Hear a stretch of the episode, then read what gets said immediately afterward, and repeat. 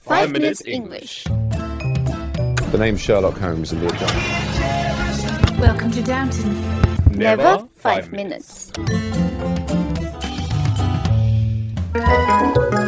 我们的微信已经改版了，每天在我们的微信里看到我们更多的扩展内容、小知识、小问题，和我们一起提高英语，积累丰富的英语知识。那怎么找到我们呢？在微信里搜索“每日五分钟英语”，黄色背景的爆炸头就是我们的。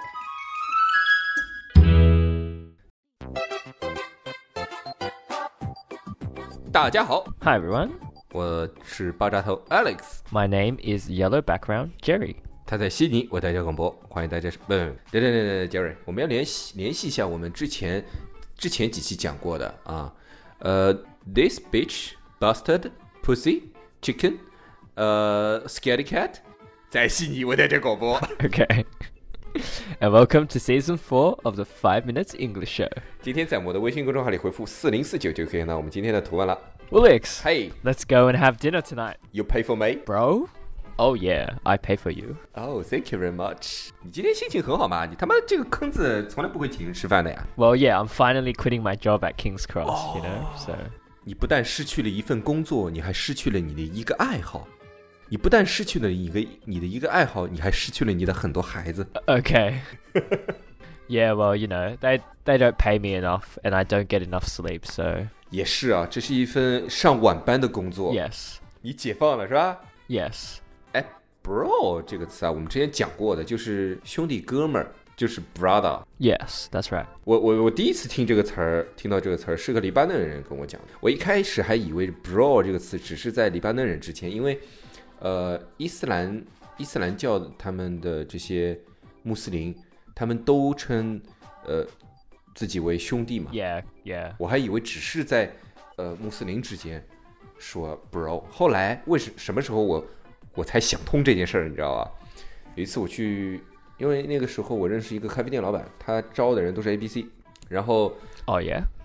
里面好几个女生跟男生说话就是哦 bro 啥啥啥啥啥啥啥，这个时候我才突然意识到，哦，好像不是光在伊斯兰穆斯林之间说的 All right. I mean, bros don't have to be ，gay。 like you know between guys. It can be between guys and girls, girls and girls. 哦，girls and girls 也可以啊。 I don't know, two girls. It depends. It depends on how feminine they are. You know, some girls are very feminine, and I wouldn't say that. But other girls, you know, they will say bro or something, depending on how close they are, or you know what type of. It depends on personality. But 其实就看他们这个关系是不是够好。如果是很好的，就会相互称 bro，对吧？异性也可以叫 bro。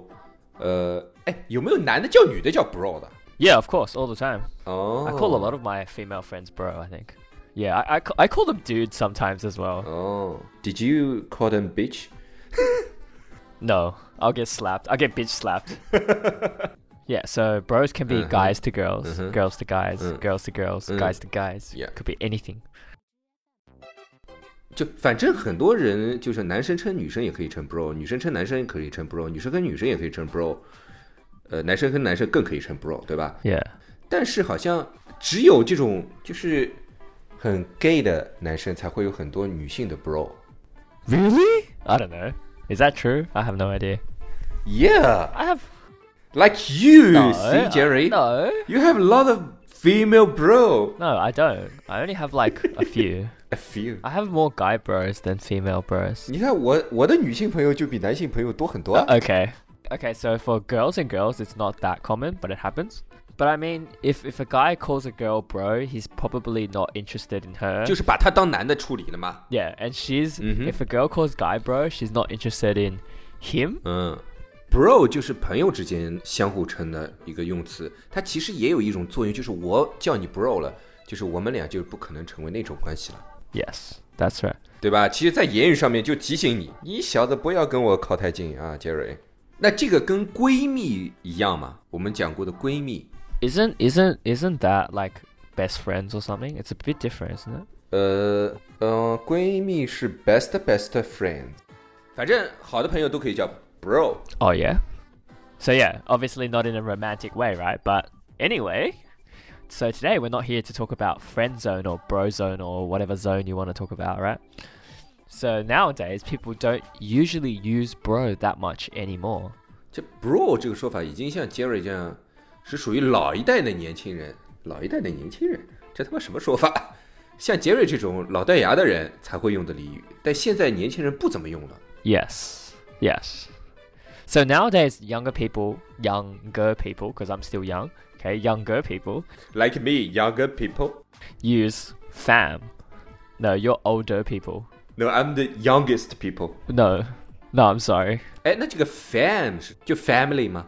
Yeah, fam is like family. So like instead of being instead of being brothers, you know, or bros, it's you, you and your close buddies are now family or, or fam, right? So it's like you know how bros is like male, so like it gets rid of the male side and puts it into like 所以以前大家都是哦 bro 哦 bro bro 的，对吧？现在就不说 bro， Yeah 了现在说的是 fan。 yeah.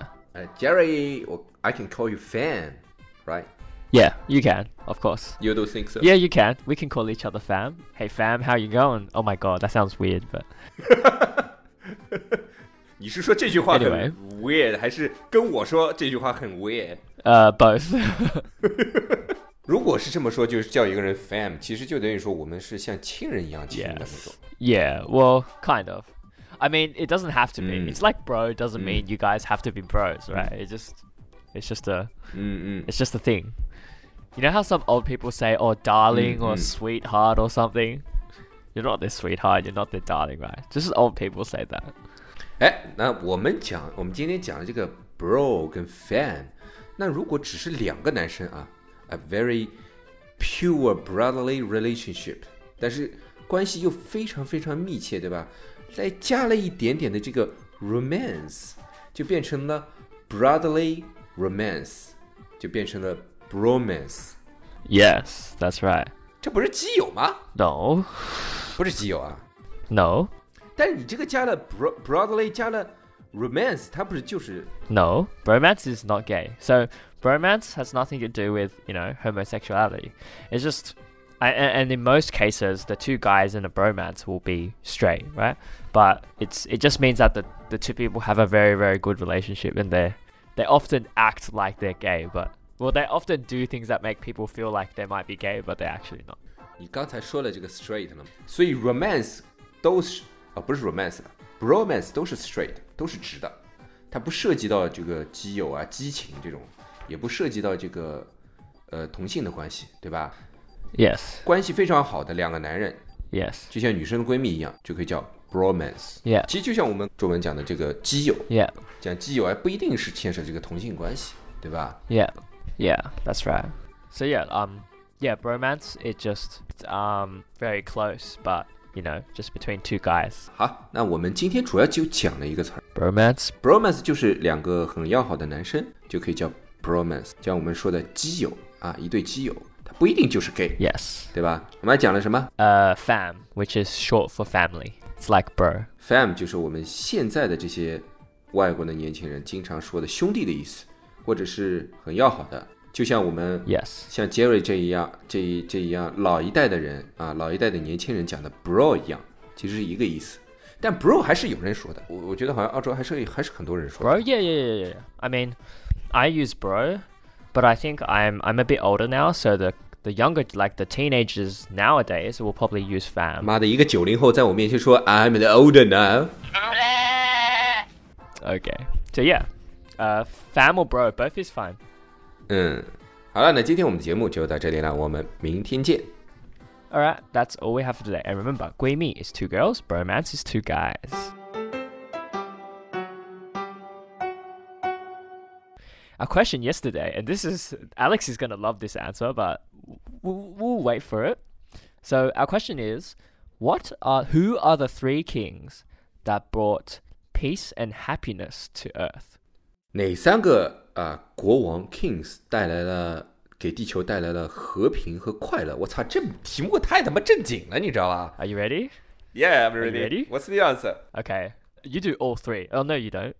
So the three kings are smoking, drinking, and king.